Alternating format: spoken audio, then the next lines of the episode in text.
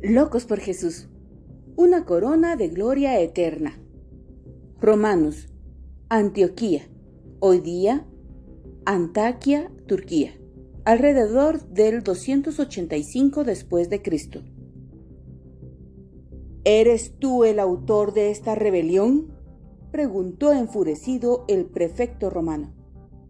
¿Eres tú la razón por la que tantos estuvieron dispuestos a perder su vida? Te juro por todos los dioses que sufrirás por ello.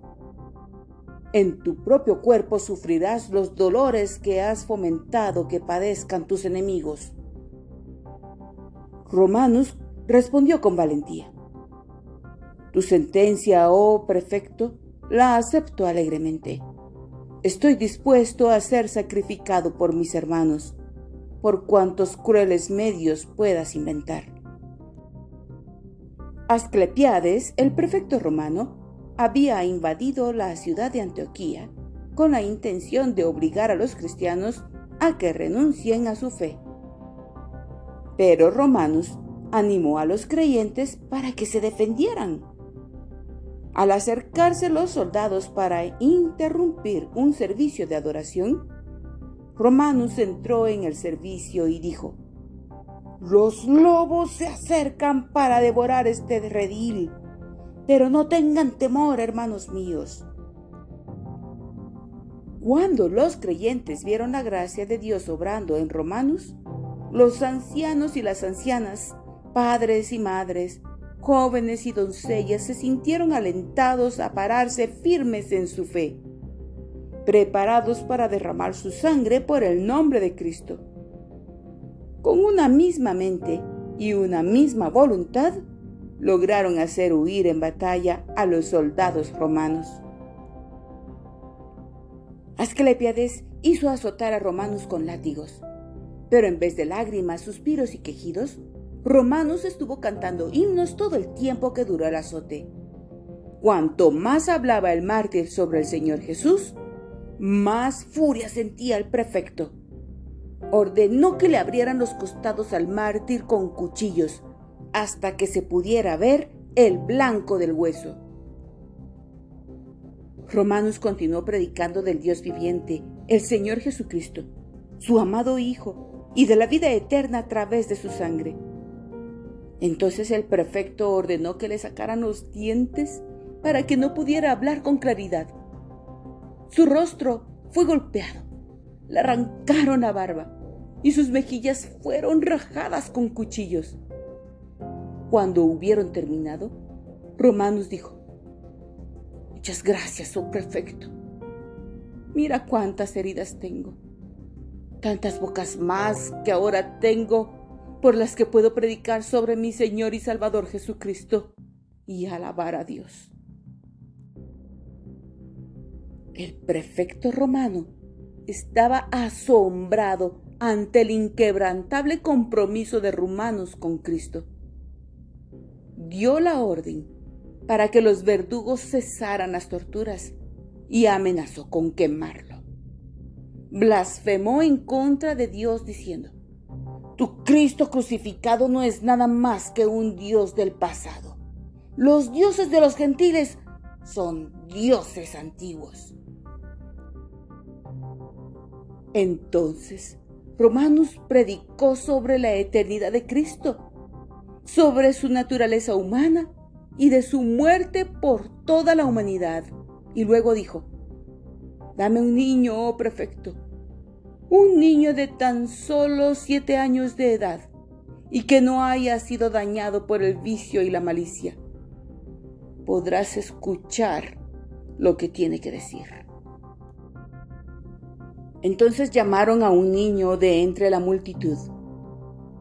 Dime, hijo, dijo el mártir, si debemos adorar a un Cristo y en Cristo a un solo Padre, o si debemos adorar a muchos dioses.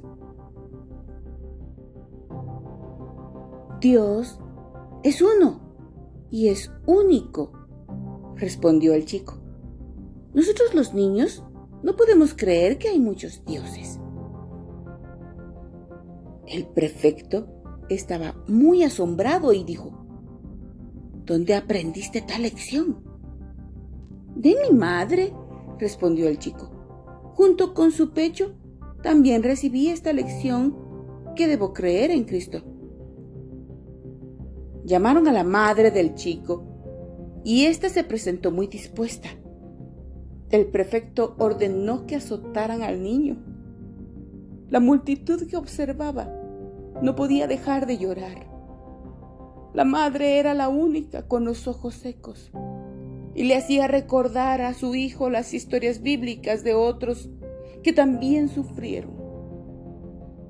Entonces ella se dirigió a su hijo diciéndole, Sé valiente, hijo mío, pronto pasarás a estar con él, quien te dará una corona de gloria eterna. La madre alentó a su hijo con una sonrisa. El chico sintió el aliento de su madre y recibió los azotes con una sonrisa. El prefecto ordenó que decapitaran al niño.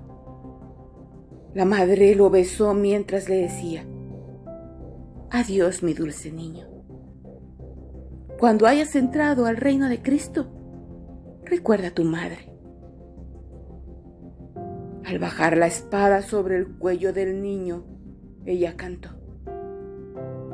Que todos elogien y alaben con voz y corazón. Oh Señor, a ti nos rendimos, a ti a quien la muerte de este tu santo sabemos que es de tu agrado.